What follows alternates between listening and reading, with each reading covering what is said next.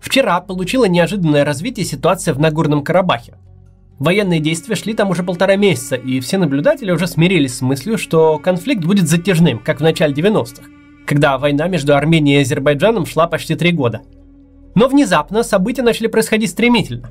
Вечером 9 ноября азербайджанские войска взяли город Шуша, или Шуши, как называют его азербайджанцы. Это ключевой опорный пункт для Карабаха. От Шуши до столицы непризнанной Нагорно-Карабахской республики города Степанакерт всего 10 километров. Падение Шуши означало, что путь на Степанакерт открыт, и это не оставляло никаких шансов для Нагорно-Карабахской республики и поддерживающей ее Армении на победу в военном противостоянии с Азербайджаном. В результате армянский премьер-министр Никол Пашинян фактически объявил о капитуляции. Он вместе с президентом Азербайджана Ильхамом Алиевым и российским президентом Владимиром Путиным подписал соглашение о прекращении огня, в соответствии с которым Армения должна будет вернуть Азербайджану несколько районов Нагорного Карабаха, которые непризнанная республика удерживала с начала 90-х. Кроме того, и это очень важно, Азербайджан сохранит за собой территории, захваченные в ходе текущего конфликта, в том числе и Шушу.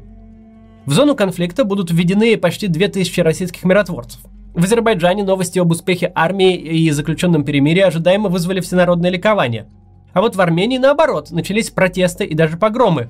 Ночью демонстранты захватили здание правительства, а также избили спикера парламента Арарата Мирзаяна. Он был госпитализирован. Сегодня поговорим о том, как развивался нынешний конфликт, чем закончился и что все это означает для Армении, Азербайджана, Турции и, конечно же, России.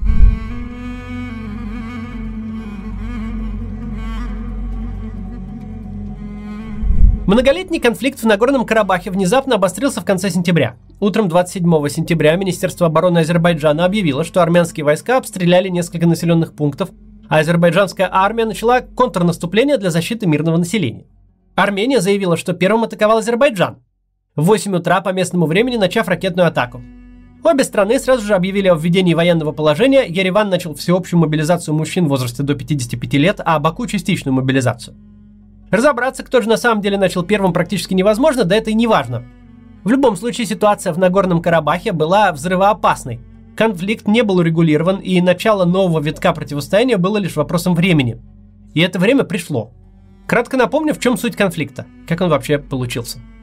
Нагорный Карабах де Юра является частью Азербайджана, но исторически тяготеет к Армении, и большинство населения здесь армяне – много столетий Карабах был частью то Древней Армении, то различных тюркских и иранских государств, а с 1805 года входил в состав России.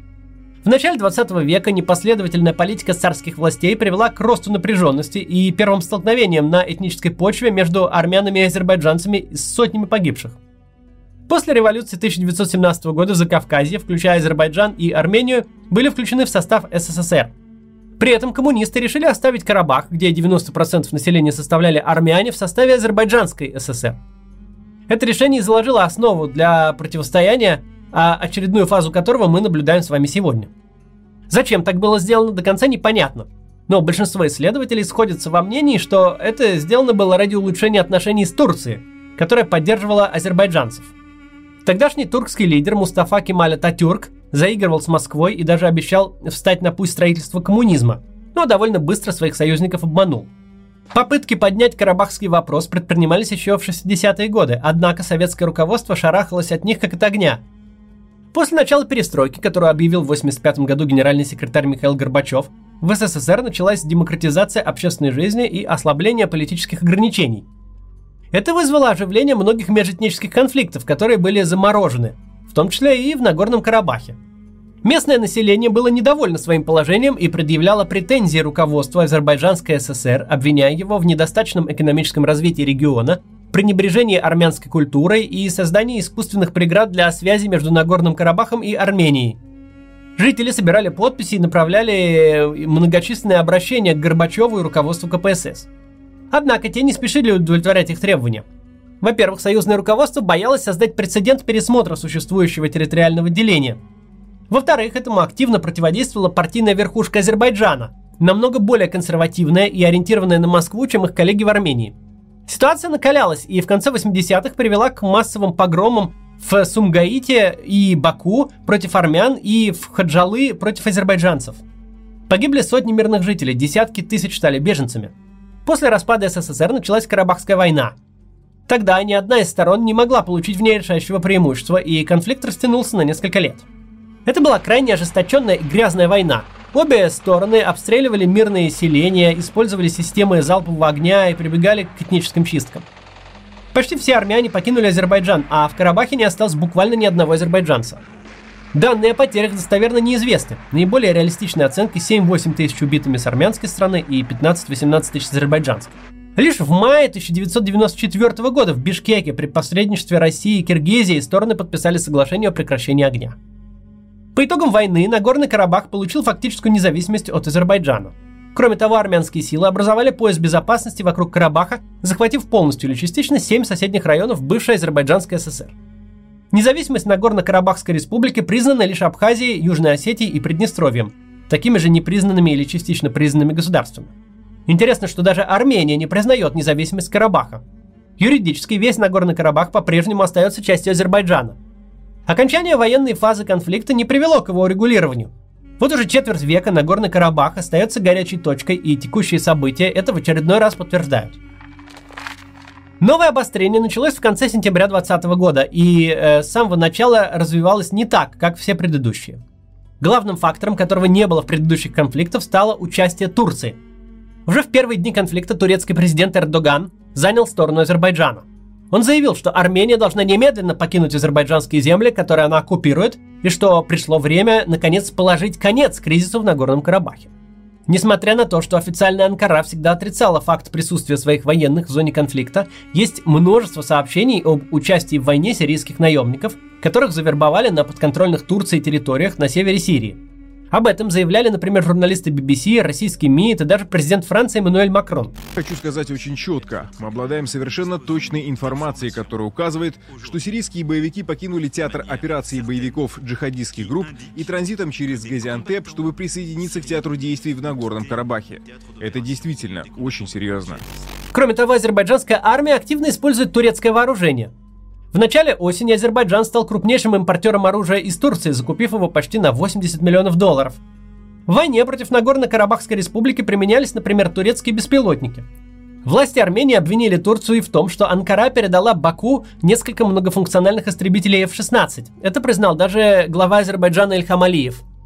Он, правда, заметил, что речь идет всего о 5-6 машинах, которые, по его словам, не принимают участие в конфликте и являются моральной поддержкой со стороны Турции. С помощью авиации, артиллерии и беспилотников азербайджанская армия подавила карабахскую систему ПВО, уничтожила огневые точки, склады вооружений, а затем приступила к наземной операции. Все это сопровождалось обстрелами городов а, обеими сторонами, в результате которых погибали мирные жители как в Карабахе, так и в Азербайджане. В первых числах октября азербайджанцы прорвали оборону на юге непризнанной республики и начали продвижение к ее центру, к городам Шуша и Степанакерт. Трижды предпринимались попытки договориться о прекращении огня, но каждый раз они проваливались и боевые действия возобновлялись. В итоге к 4 ноября азербайджанской армии удалось установить контроль над дорогой, ведущей к Шуше, и э, начался бой за этот город, завершившийся вчера, 9 ноября. После взятия Шуши путь на Степанакерт был открыт, а дальнейшее сопротивление карабахских вооруженных сил становилось бесполезным. Вечером 9 ноября произошло еще одно важное событие, теперь уже касающееся России – над Арменией у границы с Азербайджаном был сбит вертолет Ми-24, который сопровождал российскую военную автоколонну. Вертолет выстрелили из переносного зенитно-ракетного комплекса, в результате он потерял управление и упал. Два члена экипажа погибли, а при крушении еще а, одному удалось спастись, и он эвакуировался, доставлен в больницу с травмами средней тяжести. Позднее Министерство иностранных дел Азербайджана принесло официальные извинения и соболезнования в связи с гибелью российских военнослужащих. Ведомство подтвердило, что вертолет был сбит случайно и предложило выплатить компенсацию. Российское руководство заявило, что инцидент исчерпан и никаких претензий Москва к Баку не имеет. В ночь на 10 ноября было подписано соглашение о перемирии. Это сделали в прямом эфире по видеосвязи президента России и Азербайджана. Армянский премьер Пашинян подписал документ в офлайне. Он также сообщил, что пошел на это в результате глубокого анализа военной ситуации и исходя из убеждения, что это лучшее решение в сложившейся ситуации. Вот основные пункты подписанного документа. В зону конфликта выводятся российские миротворцы в количестве 2000 человек. Армения должна вернуть Азербайджану районы, которые не входили в состав советской Нагорно-Карабахской области и которые она приобрела в результате войны в начале 90-х. Кроме того, Азербайджану будут переданы районы, занятые во время нынешней войны – Получается, что армяне теряют один из главных городов Карабаха – Шушу, который имеет важное стратегическое и символическое значение. Степанакерт остается под контролем армян и будет связан с Арменией коридором, который будет охранять российский миротворческий контингент. Взамен Азербайджан получит такой же коридор к Нахичеванской области, своему эксклаву, то есть территории, отделенной от остальной части страны. Этот коридор тоже будут охранять миротворцы. На все земли смогут вернуться беженцы. Судя по всему, речь идет об азербайджанских беженцах, которые были вынуждены покинуть свои дома еще в начале 90-х. Еще должен быть произведен обмен военнопленными, заложниками и телами погибших. Будет создан некий центр миротворческих сил по контролю за прекращением огня. Что это такое, из документа не очень понятно, и также непонятно, будет ли в нем участвовать только Россия или какие-то другие страны, например, Турция. Статус Карабаха, не признанный Нагорно-Карабахской республики, армянского меньшинства вообще никак не упомянуты в договоре. Будет ли на возвращенных территориях автономия или нет, видимо, будут решать в Баку. Соглашение заключается сроком на 5 лет с возможностью продления, если ни одна из сторон не заявит о выходе из договора. Вот такой документ. Давайте поговорим о том, что он значит для каждой из сторон. Начнем с Азербайджана. Там празднуют победу. С самого утра люди выходят на улицы Баку и других э, городов и поздравляют друг друга с этим историческим днем. Президент Алиев в своем обращении к нации заявил, что подписанный документ это, пожалуй, наиболее выгодный для Азербайджана вариант завершения войны, а также в довольно непривычной для международной дипломатии манере он высмеял армянского премьер-министра Пашиняна, подчеркнув, что в документе о перемирии нет ни слова о статусе армянского Карабаха. Bir məsələni də mən bildirmək istəyirəm, ə, əziz xalqıma çatdırmaq istəyirəm. Yəqin ki, siz fikir vermisiniz ki, bəyanatda Dağlıq Qarabağın statusu haqqında bir kəlmə də yoxdur.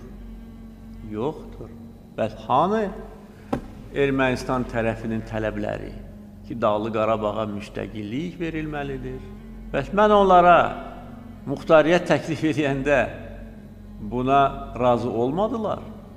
Dedilər ki, yox, bu müstəqil dövlətdir, dırnaq arası. Uzun illər bunlar müstəqil dövlət kimi yaşayır və onlar Azərbaycandan müstəqillik almalıdırlar. Bir kəlmə də yoxdur. Paşinyan, nə oldu bəs? bu nə oldu Paşinyan deyəsən bir çox illər ərzində dillərdə qalacaq. Nə oldu Paşinyan? Yol çəkirdin Cəbrayıla. Rəqs eləyirdin. Nə oldu bəs status? Cəhənnəmə getdi status. Gora getdi status. Görba-gör oldu status. Yoxdur status. Və olmayacaq. Для Азербайджана подписанное соглашение означает реванш за неудачную войну начала 90-х, в результате которой Баку потерял контроль над Нагорным Карабахом. Они не только возвращают себе районы, потерянные по итогам первого конфликта, но и получают территории собственного уже самого Нагорного Карабаха. В том числе город Шушу. Да, Степанакерт не перешел под контроль Баку, но, во-первых, остатки непризнанной Нагорно-Карабахской республики теперь будут существовать в непонятном статусе, а во-вторых, контролируя Шушу, азербайджанская армия всегда будет находиться буквально в одном марш-броске от карабахской столицы. В общем, неудивительно, что подписанное соглашение о перемирии вызвало такую эйфорию в Азербайджане. В первые дни войны азербайджанцы вряд ли могли рассчитывать на столь впечатляющий успех, достигнутый к тому же в такие короткие сроки. А самое главное, в Баку увидели, что у них есть союзник, готовый прийти на помощь, даже не имея никаких формальных договоренностей по этому поводу. Речь идет, конечно же, о Турции. Турция, поддержавшая Азербайджан, тоже оказалась выигрышем. Скорее всего, без турецкого оружия война снова оказалась бы затяжной, а ее исход был бы совсем не так очевиден. Кстати, пока неизвестно, будет ли Турция участвовать в миротворческом контингенте. Президент Азербайджана Алиев утверждает, что будет, а Дмитрий Песков говорит, что не будет. В любом случае понятно, что влияние Турции в регионе существенно вырастет. Теперь про Армению. Здесь наоборот, известия о заключении перемирия вызвали массовые протесты. Тысячи недовольных этим решением граждан вышли на улицы, выкрикивая проклятие в адрес Пашиняна. Протестующие направились к резиденции премьер-министра, его самого там не было, а и резиденцию разграбили. По словам Пашиняна, оттуда украли компьютер, часы, документы и другие вещи. Кроме того, участники митинга ворвались в здание правительства, а также избили спикера парламента. По Еревану поползли слухи, что Пашинян покинул страну, но вскоре он сам это опроверг, выйдя в э, прямой эфир в своем фейсбуке. Там же премьер-министр заявил, что пошел на подписанное соглашение, потому что не видел нового выхода. Мы оказались в ситуации, когда альтернативы подписанию соглашения не существовало, написал он. Скорее всего, так и есть. Продолжение боевых действий неминуемо привело бы к падению Степанакерта и переходу всего Карабаха под контроль Азербайджана, а также к тысячам новых жертв. Но вот соотечественники премьер-министра, кажется, с ним не согласны, и кажется, что политическая карьера Пашиняна завершена. Его отставки уже потребовали 17 партий Армении. С критикой в адрес Пашиняна выступил и президент страны Армен Саркисян, отношения с которым у премьер-министра прежде складывались вполне дружественные. Очень маловероятно, что Пашиняну удастся убедить сограждан, что иного выхода не было и что подписание перемирия позволило избежать еще большей катастрофы. По мнению аналитиков, в случае отставки Пашиняна, если она случится в ближайшее время, власть может перейти к военным. Приведет ли это к новой эскалации конфликта, сейчас непонятно. Ну а теперь про нас, про Россию. Наша страна вроде бы не была стороной конфликта и никак не участвовала в нем, но поскольку претендует на роль сверхдержавы и гаранта стабильности на Кавказе, должна была бы взять на себя миссию миротворца. Получилось ли это? Когда журналисты задали такой вопрос Дмитрию Пескову, он ответил, что заключенное соглашение – это победа двух стран – Армении и Азербайджана. А государственные СМИ сегодня весь день, как и положено, расхваливают действия России, которая остановила войну. На самом деле ситуация совсем не столь позитивная. У Путина было несколько возможных сценариев действий. Он мог вспомнить, что Россия и Армения пока все еще входят в ОДКБ, Организацию договора коллективной безопасности. В соответствии с этими договоренностями участники ОДКБ обязаны приходить друг другу на помощь в случае военного конфликта. Однако формально территории Армении ничего не угрожало, поэтому Россия не была обязана помогать союзнику и не сделала этого. Был другой вариант – участвовать в войне гибридными методами, помогая поддерживать статус-кво и не позволяя ни одной из сторон добиться решающего перевеса. Это неправильно с этической точки зрения, и так действовать, конечно же, нельзя, но, по крайней мере, это было бы логично, если мы пытаемся найти э, последовательность в решениях Путина. Ведь именно так уже много лет поступает Кремль на Донбассе.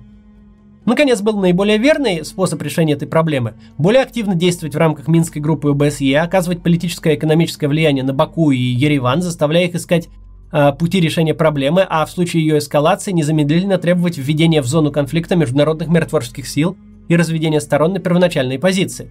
Опять же, для продолжения урегулированной дипломатическими методами дальше – Вместо этого всего Россия выбрала какой-то странный половинчатый сценарий.